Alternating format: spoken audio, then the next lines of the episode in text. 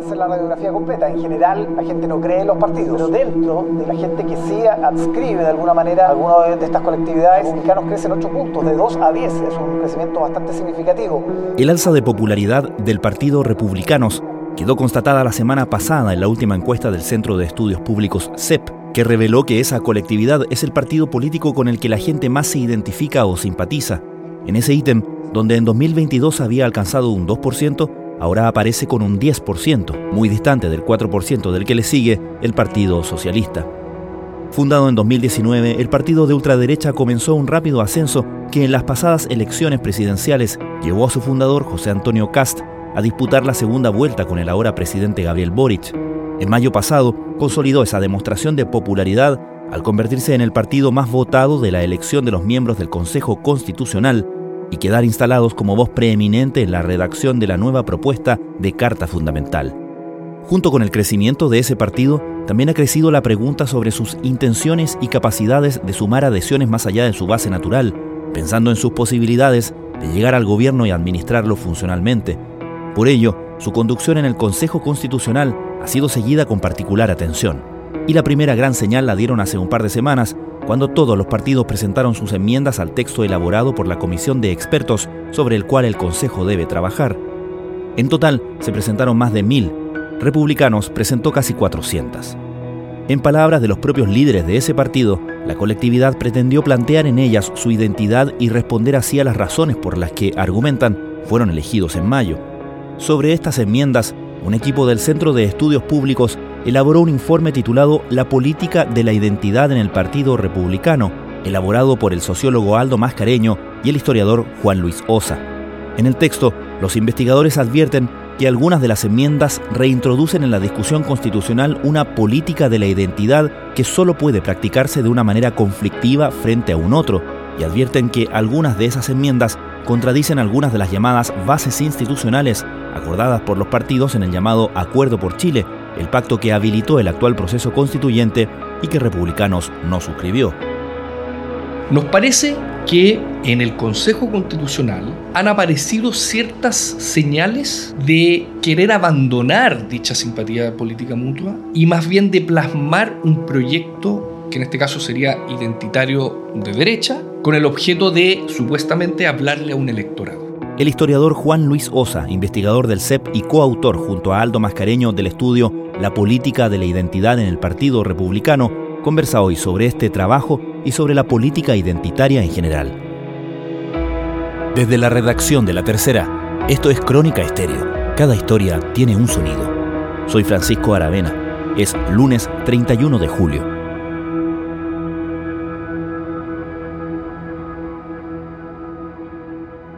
Partamos por definir qué es una política de identidad, una política identitaria.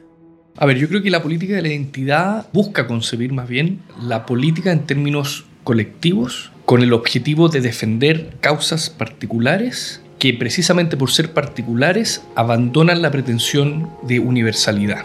Allí donde la democracia liberal es un objetivo, es una causa universal, uno podría decir, millones de millones de millones de personas se han sometido históricamente a la democracia liberal, la política identitaria, por el contrario, es mucho más particularista, porque busca defender y muchas veces poner en tensión causas que no necesariamente son del interés del vecino, del amigo, de la madre, del padre o simplemente del otro.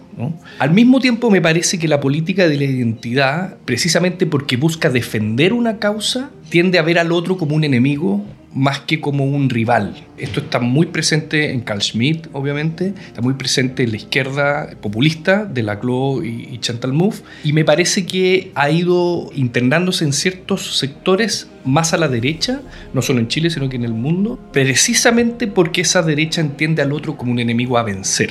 Y por lo tanto la política se transforma en un conflicto en una disputa constante, obviamente siempre hay conflicto en la política, pero en un conflicto constante antagónico con el otro. Y entonces el otro pierde la legitimidad.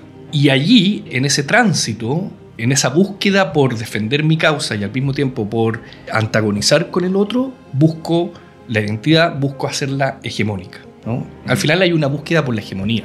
Y ese es más o menos, me da la impresión, lo que está en juego hoy en la posmodernidad. ¿No? Si la modernidad es universalista, el marxismo incluso es universalista, la democracia liberal son universalistas, el liberalismo, el conservadurismo, me parece que la posmodernidad identitaria como que abandona esa pretensión universal y enfatiza demasiado, a mi manera de ver, la causa particular. Nosotros obviamente como bancada estamos haciendo un esfuerzo por traducir nuestro, nuestro ideario, nuestra identidad en enmiendas confiando en que ellas sepan interpretar a quienes nos dieron el voto para, para llegar allí y confiados en que eso va a traducirse en, la mejor constitución posible dentro de los constreñimientos procedimentales y, eh, y en fin, ¿no? que, que inciden. ¿Cuánto pesa en esto partiendo desde nuestro país, el cambio de las reglas del juego del sistema electoral, el estímulo hacia la dispersión y hacia hablar a públicos duros, más que a buscar grandes encuentros, la necesidad de buscar grandes encuentros en la conversación política. Claro, la, salida de la política identitaria, se podría decir, tiene dos puertas o dos vertientes. ¿no? Una es cultural, en el sentido de que busca una expresión en el espacio público, no necesariamente a través de la canalización institucional, de elecciones o de partidos políticos, etc., sino que simplemente se expresa culturalmente. Las feministas, los ecologistas, los ciclistas, en fin, toda esa amalgama, esa paleta muy, muy diversa de subsistemas que existen en el sistema que es la sociedad. Y eso es sumamente común, incluso recomendable, que no exista una sola identidad, una sola, digamos, visión o versión de lo que entendemos habitualmente por, identidad. Pero luego viene una salida más normativa, por decirlo así, y que tiene que ver con lo que tú preguntas, ¿no? Eh, ¿Cómo, por ejemplo, una regla electoral, una ley electoral, puede permitir que esas causas se canalicen institucionalmente y por lo tanto la sociedad quede mejor representada, pero al mismo tiempo con el peligro de la fragmentación. Y a mí me parece que desde que entró en escena el sistema electoral actual, que es mucho más proporcional y menos mayoritario, el Congreso en consecuencia se ha fragmentado mucho ideológica, pero también identitariamente. Entonces ahora tenemos una correlación normativa de la política identitaria cultural, que teníamos, por decirlo así, en los 90. Esa política identitaria de los 90 ahora se regularizó a través de una norma electoral. La pregunta es hasta dónde podemos incluso aceptar que la fragmentación es algo realmente necesario y plausible de mantener en el tiempo o si acaso hay que introducir algunos cambios para que esa fragmentación permita mayor gobernabilidad. Yo creo que esa es la gran pregunta sobre el sistema político en la actualidad. Claro, y es interesante justamente el momento en que se discute en la Constitución, ¿no? Porque finalmente uno puede argumentar que está en interés del propio sistema que se está dando un orden el mantener ciertas salvaguardas que eviten una dispersión que sea disfuncional, ¿no? Exactamente. Hoy tenemos más de 20 partidos representados en el Congreso. ¿Qué significa eso? Que cualquier proyecto político que busque ser mayoritario se topa con una barrera muy difícil, seas de izquierda o de derecha, porque está tan atomizada la toma de decisiones al interior del Congreso que es muy difícil llevar adelante los programas de gobierno. Entonces lo que se está planteando, al menos en el anteproyecto de los expertos, es bajar la fragmentación, subir las exigencias a los partidos políticos y a los representantes con el objeto de reducir el número de identidades representadas en el Congreso y por lo tanto de hacer el sistema electoral y el sistema político algo más mayoritario. ¿Con qué objeto? Con el objeto de tener mayor gobernabilidad, es decir, que a los gobiernos se les haga más fácil gobernar, pero sobre todo, y lo más importante, eficacia legislativa. Esto es, que tú presentes un proyecto y que ese proyecto se pueda discutir civilizadamente y eventualmente aprobarse o rechazarse, pero no por gustitos particulares ni pierquineos electorales o por voto del pirquineo, sino más bien por una reflexión política. ¿no? Yo creo que la política identitaria, cuando está demasiado fragmentada, pierde su labor reflexiva. Y entonces es más el estómago que la razón lo que finalmente termina imperando. Y yo creo que eso le hace un flaco favor a la democracia liberal. En Chile las elecciones para elegir a las 50 nuevas personas encargadas de escribir un nuevo texto constitucional en un segundo intento por reemplazar la Carta Magna heredada de la dictadura de Augusto Pinochet se saldó con una amplia mayoría de los partidos de derecha. El ultraconservador Partido Republicano obtuvo la mayor cantidad de votos que ha registrado un solo partido en las últimas décadas y obtuvo... Podríamos decir que la política identitaria entonces es más funcional a grupos que están fuera del poder y que ejercen crítica, protesta a grupos que tienen que derechamente administrar el poder y sacar la tarea adelante?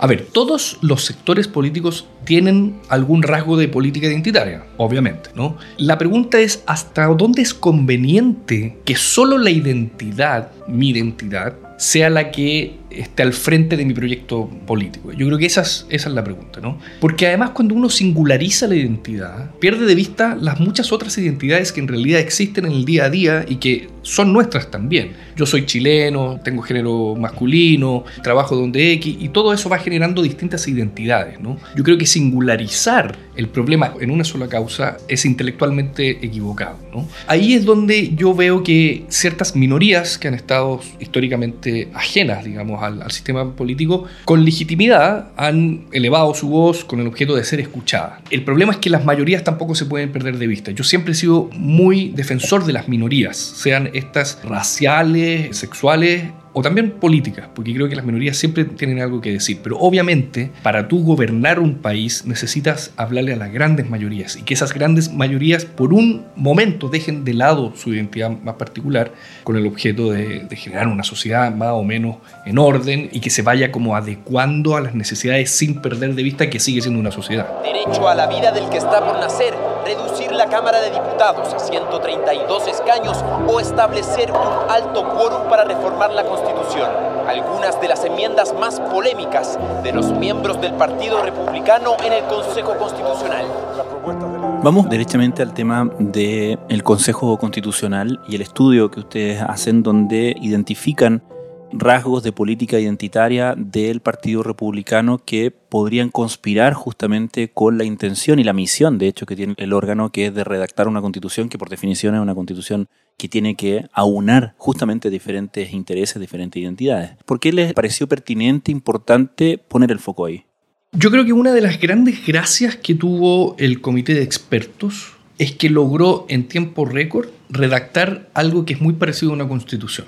Suena obvio lo que estoy diciendo, pero creo que hay que enfatizarlo. Porque lamentablemente el año pasado nos acostumbramos a ver disputas identitarias que poco y nada tenían que ver con la construcción de una constitución y más bien se parecían a un programa de gobierno. Habían frases textuales en el texto que se rechazó el 4 de septiembre que aparecían en el programa de gobierno de Gabriel Boric textuales. Y eso obviamente atenta contra lo que tú decías, ¿no? El objetivo final de este órgano, que es ni más ni menos que redactar una constitución y una constitución debe ser el parámetro general donde la mayoría de los chilenos y chilenas en este caso se sientan relacionados, vinculados y por lo tanto tenga cierta legitimidad de origen, pero también de ejercicio y que por lo tanto perdure en el tiempo. Y yo creo que los expertos, dejando de lado la política identitaria de la convención, entendieron cuál era su misión y su misión, en otras palabras, no era hacer una constitución de izquierda o una constitución de derecha, sino que una constitución no, no necesariamente neutra ni mínima, ¿no? porque se meten en temas que son muy complejos, pero sí una constitución que puede ser razonable para las grandes mayorías y no solo ya para un grupo en específico. Eso es lo que Aldo Mascareño y otros acá en el CEP han llamado tener simpatía política mutua yo siento una empatía por el otro y por lo tanto el otro ya no es ilegítimo, no es un enemigo, sino que es un otro con el cual yo me puedo sentar a conversar y por lo tanto a llegar a acuerdos. Nos parece que en el Consejo Constitucional han aparecido ciertas señales de querer abandonar dicha simpatía política mutua y más bien de plasmar un proyecto que en este caso sería identitario de derecha, con el objeto de supuestamente hablarle a un electorado. La argumentación, por ejemplo, del consejero Silva, es que ellos quieren plasmar su identidad, esto lo dice él, en el texto constitucional porque eso es lo que su electorado le está pidiendo.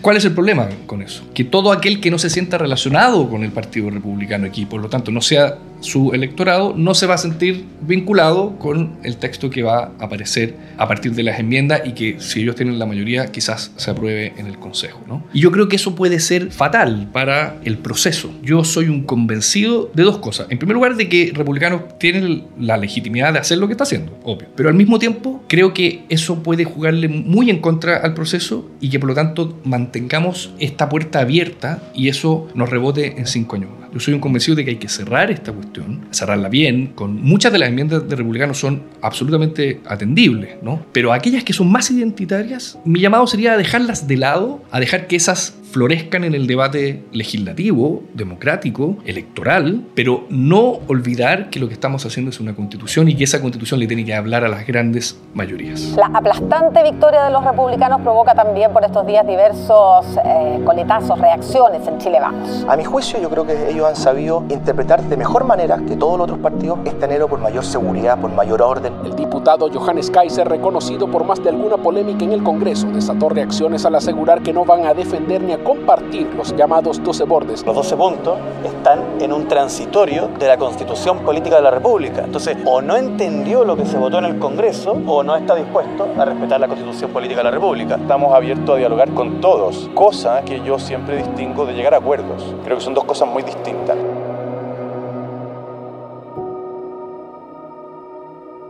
Estás escuchando Crónica Estéreo, el podcast diario de la tercera. Hoy, el historiador e investigador del CEP, Juan Luis Osa, comenta las conclusiones de su estudio La política de la identidad en el Partido Republicano, desarrollado junto al sociólogo Aldo Mascareño.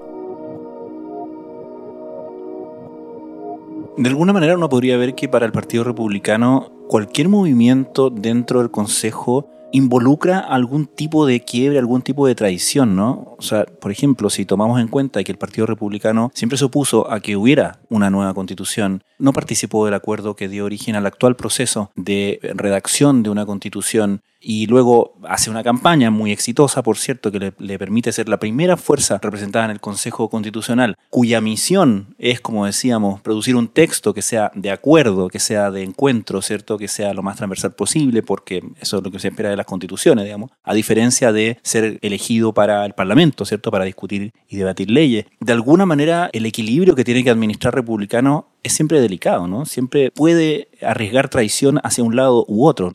Es una buena pregunta porque es muy dicotómico lo que está pasando. Es paradójico lo que está pasando con, republicanos, porque como tú bien dices, ellos se opusieron siempre con posterioridad al 4 de septiembre. Con anterioridad no dijeron nada, pero con posterioridad al 4 de septiembre se opusieron a la continuidad del proceso constituyente y no acudieron a firmar el acuerdo del 12 de diciembre. Y de hecho, muchos de los candidatos republicanos hicieron campaña para la elección del 7 de mayo en base a ese argumento. Nosotros nos opusimos siempre al proceso constituyente. Esto es, una decisión que se tomó por las cúpulas partidistas. Nosotros le hablamos al chileno común y corriente. Nosotros representamos mejor al chileno común y corriente. Sin embargo, en esa argumentación no hay necesariamente una reflexión constitucional profunda. En otras palabras, y, hoy Carlos Peña escribió una columna que creo que es muy importante de leer, mucho del electorado republicano del 7 de mayo no comparte necesariamente sus bases doctrinarias, sino más bien votó por republicanos para votar en contra del presidente Boric, porque la inseguridad está por los cielos, porque siempre hay una, hay una pulsión por votar al que está, digamos, al frente. Y yo creo que hacer una lectura errada del 7 de mayo puede perjudicar el futuro del proceso constituyente. En otras palabras, asumir que los 3,5 millones de votantes del 7 de mayo que votaron por, republicanos tienen sus mismas ideas doctrinarias es perder de vista un poco lo que ha pasado en la historia, en la historia muy reciente. ¿sí? Muchas de esas personas votaron por la lista del pueblo. Entonces cuando el consejero Silva sostiene legítimamente, pero sostiene que le quieren hablar a su electorado, acto seguido debería hacer una reflexión de a qué electorado le está hablando. ¿Cuál es ese electorado? Y de qué forma sus identidades le hablan a ese electorado, pero no necesariamente al otro. Y si acaso le basta con hablarle solo a su electorado, no solo para que se apruebe, sino que para que la constitución perdure en el tiempo, pues, eh, son dos fenómenos distintos. Una cosa es, este, obtener el 51%, pero otra cosa es que no volvamos a discutir de esta cuestión en cinco años más. Y yo creo que apelar únicamente al 51% es un flaco favor, digamos, para todo lo que hemos vivido, para todo lo que se ha gastado en recursos, para lo exhaustos que estamos respecto a esto, para que nos rebote en cinco años más, porque resulta que nos dimos un gustito y le hablamos únicamente a nuestro electorado. Lo que nosotros esperamos desde el gobierno, que los derechos de las personas se vean fortalecidos, porque nuestro país tiene que evolucionar y no involucionar.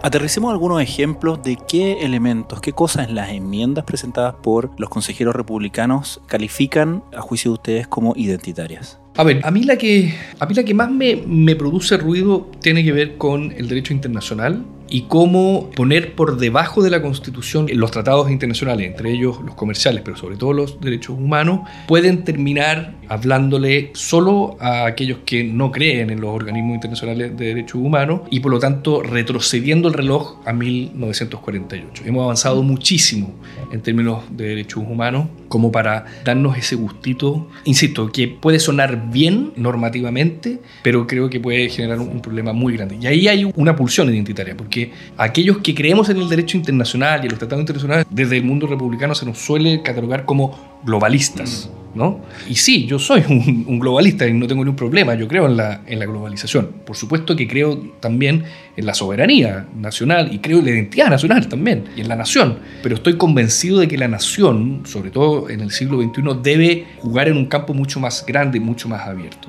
Ahí yo creo que hay un, hay un problema grande. Hay ciertas enmiendas en republicano que insisten mucho en la identidad religiosa, por ejemplo que yo creo que no, o sea, yo soy muy partidario de que los que existan colegios particulares subvencionados que tengan el proyecto educativo que ellos estimen conveniente. El problema es, es ponerlo en términos identitarios, por lo que decíamos al principio, porque cuando tú lo pones en esos términos, lo que le estás diciendo a las personas que acuden a tu colegio es que tienen que enfrentarse a un otro. Cuando tú asumes la identidad como el primer objeto, inevitablemente impides la negociación y el acuerdo. Hay otras cuestiones que tienen que ver con la definición de lo que es el pueblo de Chile, de lo que son las tradiciones chilenas, que yo creo que son muy difíciles de plasmar en una constitución, porque yo creo que no nos vamos a poner de acuerdo nunca exactamente qué entendemos por la identidad chilena. Se han escrito muchas cosas al respecto, pero siempre chocamos con lo mismo. Sí, pero es que yo no pienso lo mismo que tú. Entonces, como intentar constitucionalizar, digamos, por decreto lo que es una identidad, me parece sumamente complejo. Ahora, lo más complejo de todo esto me parece, o una de las cosas más complejas de este impulso identitario que hay en algunas enmiendas, que no son todas, ¿eh? sino que hay, hay algunas, nosotros decimos, ojo con las enmiendas identitarias, no con todas las enmiendas, sino que ojo con las enmiendas identitarias, es que puede clausurar el debate democrático. Por lo mismo, porque intentas cerrar constitucionalmente una discusión intelectual, cultural, que precisamente por ser cultural es muy diversa. ¿no? El tema de las tres causales, por ejemplo si se aceptara la enmienda tal como quedó redactada de republicanos respecto a el aborto, podría perfectamente alguien llevar las tres causales al TC. Y eso significaría retroceder la discusión al 2017. Y eso ya parece ser una discusión que para mi gusto ya debería estar clausurada. Yo no estoy a favor del aborto, de hecho me opuse mucho a que se constitucionalizara el derecho al aborto en el texto que se rechazó. Pero creo que la discusión sobre las tres causales ya debió haber quedado resuelta. Y lo hacen además con una cuestión que es muy dañina para la discusión en general, subiendo los quórums otra vez a dos tercios. Ya nos habíamos acostumbrado a los cuatro séptimos de los senadores Rincón y Walker. El anteproyecto creo que asume los cuatro séptimos o tres quintos, pero no llega al dos tercios. Pero ellos vuelven a insistir en los dos tercios. Entonces, clausuran constitucionalmente un debate intelectual abierto, pero además normativamente le suben el cuero. Entonces, no hay espacio para la discusión democrática, que es muy propio, insisto, de la política identitaria. Clausurar esta cuestión y que por lo tanto no haya espacio legítimo para el disenso, para el otro.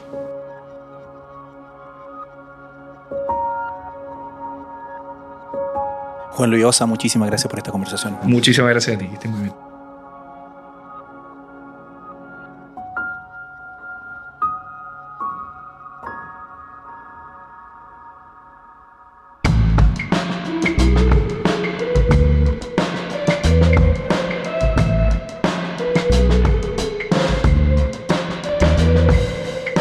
Crónica Estéreo es un podcast original de La Tercera.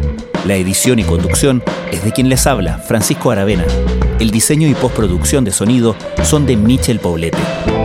Nuestro tema principal es Say Again de Citadel. Escucha todos nuestros episodios en Spotify o en tu plataforma favorita de podcast y en latercera.com. Nos encontramos mañana en una nueva entrega de Crónica Estéreo. Cada historia tiene un sonido el podcast diario de la tercera.